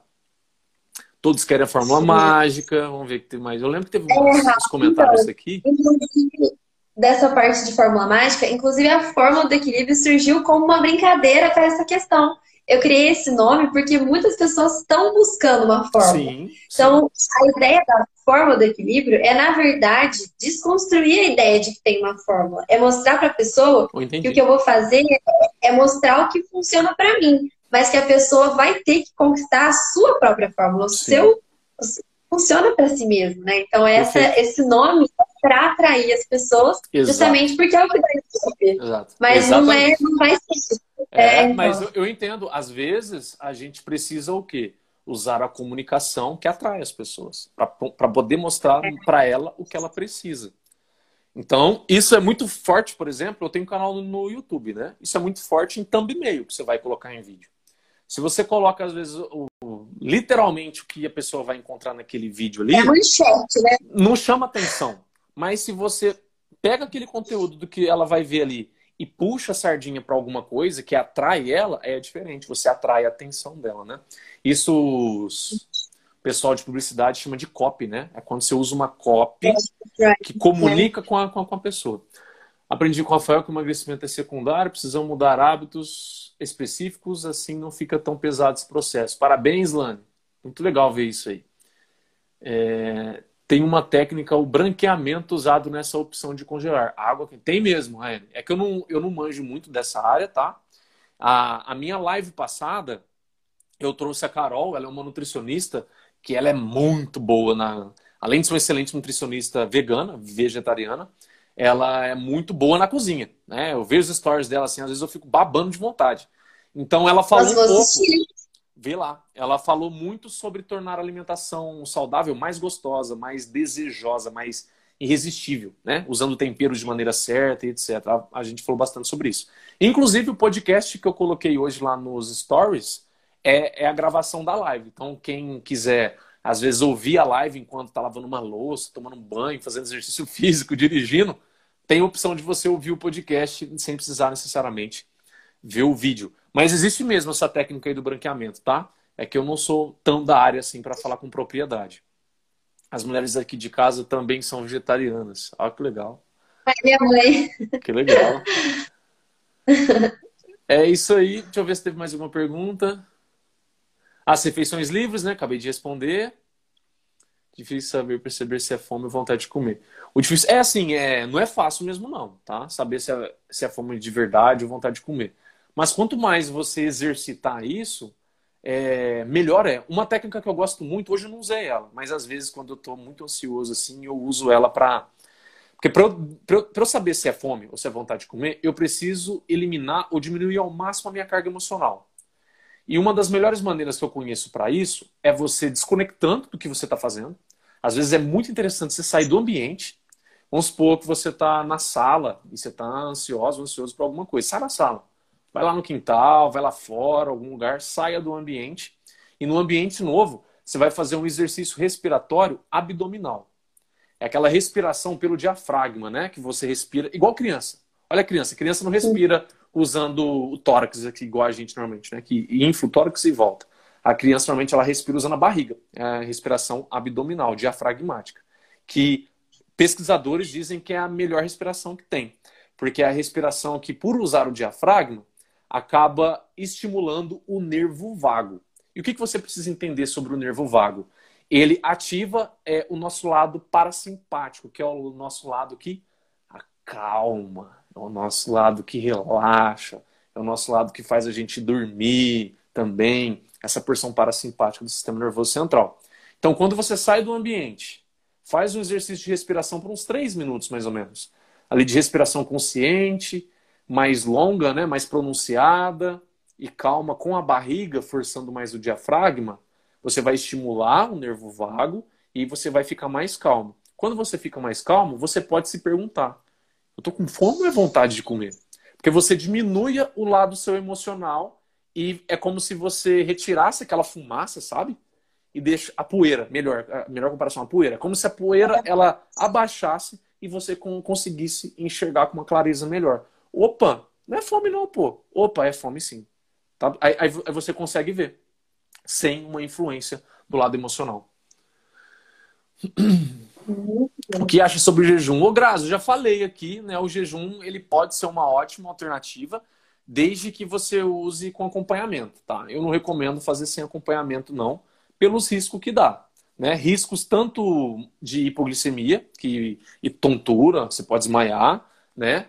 Quanto também, é, eu não sei, a Grazi me, me acompanha, né? Não sei se você viu o stories que eu coloquei sábado, acho que foi no sábado Uma pessoa, ela foi comentou no meu vídeo no YouTube, que aquele comentário me impactou muito. É uma pessoa que eu percebi, né, pelo comentário dela, claro que isso é até um julgamento meu, pelo que eu consegui pegar do que ela comentou, mas deixou claro que ela forçou o emagrecimento usando o jejum. Ela perdeu 30 quilos usando o jejum. 30 quilos. Só que olha só, teve um dia que ela teve o maior surto de compulsão da vida dela. Aliás, foi uma, foi uma sequência, acho que de cinco dias. Ela comeu cinco bolachas de pacote, de bolacha recheada, cinco pacotes, perdão. Ela, ela comeu no mesmo dia, tá? É, essas bolachas, comeu sucrilhos, tomou refrigerante, o que mais que ela falou? Chocolate, eu acho. Ou seja, no inconsciente dela estava tão aquele, aquela escravidão, aquele sofrimento, aquela, sabe, aquele você é obrigado a fazer isso para emagrecer. É como se fosse um sargento. Você é gordo, você precisa emagrecer. Vai, faz o jejum, vai, faz. É como se tivesse alguém por trás dando chicotada e o inconsciente vai catando isso, ele vai pegando isso. Até o momento que chega o limite. Não vai mais. E aí tem um comportamento de recompensar todo aquele sofrimento. Aí teve esse evento de compulsão. Então, um dos riscos de, de jejum também, sem um acompanhamento, é episódios de compulsão. Porque você pode desenvolver ali, tô falando que pode, tô falando que vai. Pode desenvolver um episódio de compulsão por você estar tá passando fome, por você tá deixando de fazer as coisas do jeito que você gosta e por aí vai, e o seu lado emocional toma conta, você tem episódio de compulsão. Mas quando sim, acompanho, ótimo.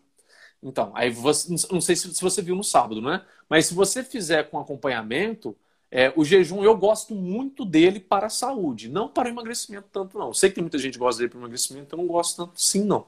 Eu gosto mais dele para a saúde, saúde intestinal, saúde é, mental, de foco, concentração. Tanto é que monges usam jejum para quê? Para isso. Para ter foco, concentração. Já é provado pela ciência, inclusive. Né? Melhora o intestino, pode ajudar no sistema imunológico, feito de maneira certa. Não é feito de qualquer jeito. Então, para a saúde, o jejum ele pode ser interessante, sim. Muito bom. Tô... Agora que eu estou vendo os comentários, eu estava Tava meio travado para mim aqui. Hum, é, eu dei uma roladinha para cima, eu vi os mais, os mais próximos. Uma coisa que você pode fazer, cara, na próxima live sua, é que para mim aqui não aparece, porque é só para quem tá sendo hospedeiro, né? Aí para você tem uma como que é o símbolo? Eu, eu acho que é uma caixinha com interrogação dentro. Tem uma coisa assim? Um íconezinho aí? De interrogação é. Sim. Então, uhum. aí as pessoas que estão assistindo, elas podem tocar nesse ícone e deixar a pergunta aí, porque fica organizado as perguntas aí, ao invés de aqui na conversa que vai subindo. Então você pode pedir para que eles bom. deixem a pergunta ali. Cada pergunta que você deixa ali vai aparecendo uma notificação, sabe? Um, dois, três, quatro, que é o número de perguntas que vai ficando ali. E aí fica organizado.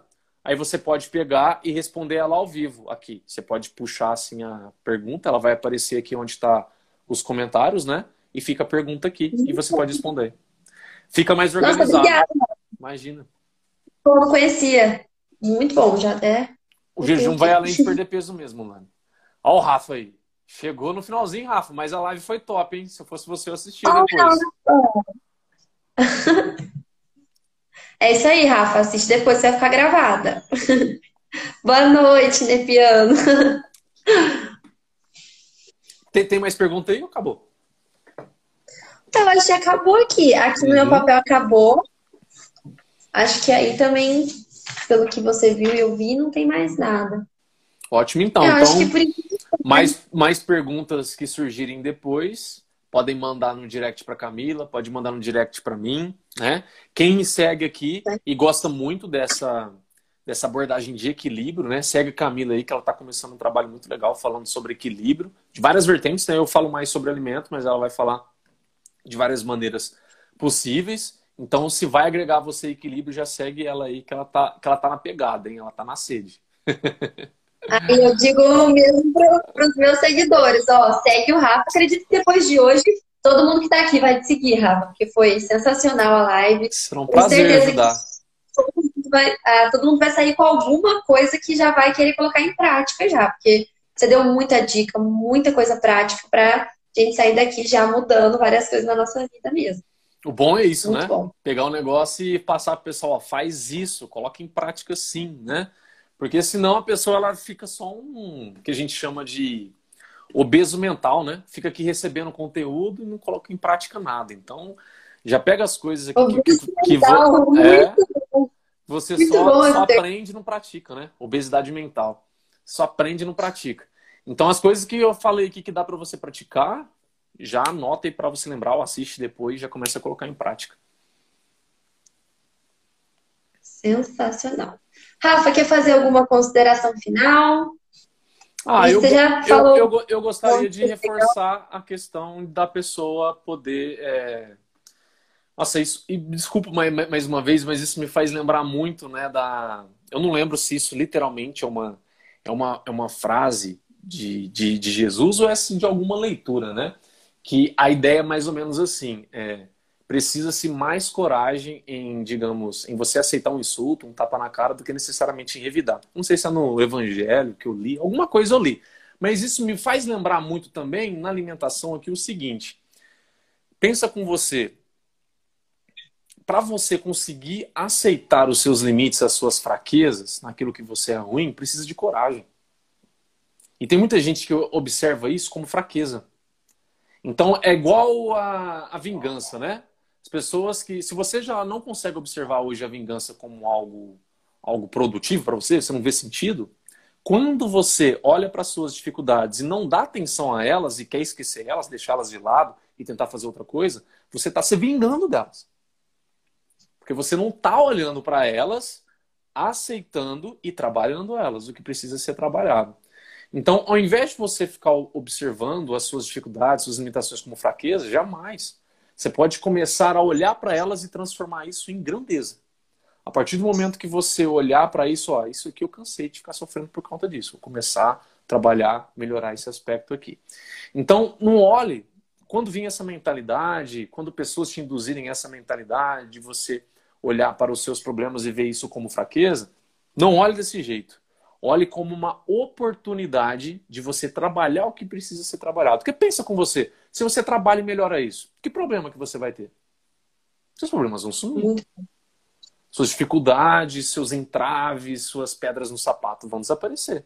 Claro que podem surgir outras, lógico, mas se surgirem outras, você estará melhor preparado ou preparada, porque você trabalhou as coisas primeiras, né? As coisas iniciais que você já tinha. Sim, e quando a gente passa por uma coisa, como? É que eu te dei uma travadinha aqui. Quando a gente passa por uma coisa, fica mais fácil depois, quando essa, acontece uma situação semelhante, a gente saber lidar com aquilo, né? Por isso claro. que falam que a visualização é tão importante. Porque a gente visualiza, a gente vivencia aquilo na nossa mente e ela entende uhum. como, ah, então se ela já viveu isso uma vez, então ela pode é, resolver esse problema de novo. Então, quando uhum. acontece de verdade, a gente tem um desempenho muito melhor, né? Com certeza. E sem contar que tem uma frase também que ela. Não lembro se é exatamente assim que ela diz, mas ela fala assim: ó, é, se você. O, a, o conteúdo dela não se aplica diretamente aqui, mas se aplica indiretamente. Se você não é fiel com. Se você não é fiel com pouco, como que você vai ser fiel com muito? Sabe? E a ideia é: se eu não sou responsável e corajoso e humilde com pouco, como que eu vou ser com muito? Então eu fico querendo, sei lá, às vezes saídas com dietas e coisas que vão resolver todos os meus problemas de uma vez, de uma maneira assim muito grandiosa, e não estou aceitando trabalhar com humildade aquelas coisas pequenas do início. Então é como se eu tivesse um serrote na mão. Mas eu queria, não, mas eu quero um martelo, eu quero uma furadeira, eu quero uma serra elétrica, você tem aí? Não, serrote não quero não. É como se fosse isso. E aí você não usa a ferramenta que você tem. Quando você não usa a ferramenta que você tem, você não se torna apto a usar uma próxima ferramenta. E aí você só fica estacionado na, na vida. Vão se acumulando problemas e você ali por um orgulho de não querer trabalhar, de não querer assumir um limite, assumir uma vulnerabilidade, assumir uma dificuldade, você não progride. Então é muito importante reconhecer se esse seu melhor amigo, melhor amiga aí de olhar, ó, eu tenho essa dificuldade, vou começar a encarar isso. Eu tenho essa limitação, vou começar a trabalhar isso daqui. Então, a hora que eu começo a encarar essas minhas dificuldades, sombras, podemos dizer assim, eu começo a me reeducar, me melhorar, me equilibrar e essas minhas dificuldades elas vão, elas vão sumir. Então leve isso com você, não olhe as suas dificuldades, as suas, suas fraquezas como literalmente uma coisa negativa. Passe a enxergar isso como convite, convite para você olhar para o que precisa ser olhado. Convite para você melhorar aquilo que precisa ser melhorado e para você encontrar uma felicidade mais genuína, que você se sinta muito feliz com aquilo que você está fazendo para você, por você, e claro, né? Isso acaba afetando outras pessoas ao nosso redor também. Muito bom. Nossa, muito bom, Rafa. Então, quero agradecer a todos que estiveram presentes aqui, que estão presentes até agora, até o final. E agradecer especialmente a você, Rafa. Nossa, muito obrigada por ter topado esse convite e por ter contribuído de uma forma tão grande com todos nós. Você trouxe Imagina. muito mais do que eu esperava. Nossa, de verdade, é respondeu. Essa, né? A ideia é essa, né? Entregar, entregar mais do que promete, velho. Senão não surpreende. É, superou expectativas minhas A ideia é essa. Mas eu fico muito feliz, eu queria agradecer mais uma vez o convite, tá? É, de poder aqui ter um tempinho para falar com o pessoal. A gente ficou uma hora e meia juntos, ó, foi um prazerzaço, nem vi o tempo passar. Adorei estar aqui com vocês, eu adoro falar sobre isso. É, com certeza haverão novas oportunidades para tanto você visitar minhas lives, que eu vou te fazer convite, com certeza, para voltar aqui nas suas lives também, né? É, mas queria dizer que foi realmente um prazer. O pessoal que ainda ficou com dúvida, alguma coisa, chama a gente depois no direct, tá? Que vai ser um prazer também. Eu deixo sempre caixinha de pergunta, eu percebi que a cá também. Então vocês podem deixar perguntas lá, que eu adoro responder, né? As enquetes de votar sim, não, essas coisas. Eu adoro interagir com o pessoal. Mas foi um prazerzaço estar aqui hoje, tá? Queria agradecer muito o convite e a confiança de estar poder aqui falando um pouquinho com o seu pessoal. Ai, obrigada, Rafa. Verdade, com certeza eu vou te chamar mais vezes, viu? Combinado. Então, boa noite, Rafa. Boa noite para todo mundo que está aí. Um grande beijo para todos, cuidem, viu? Usem máscaras e tenham bons hábitos aí para cuidar da saúde de vocês. Sigam hein? o Rafa. É... Sigam o Rafa que ele ensinou coisas e tops. E sigam a Camila também. Tamo junto, pessoal. Fiquem com Deus. Beijão, gente. Tchau.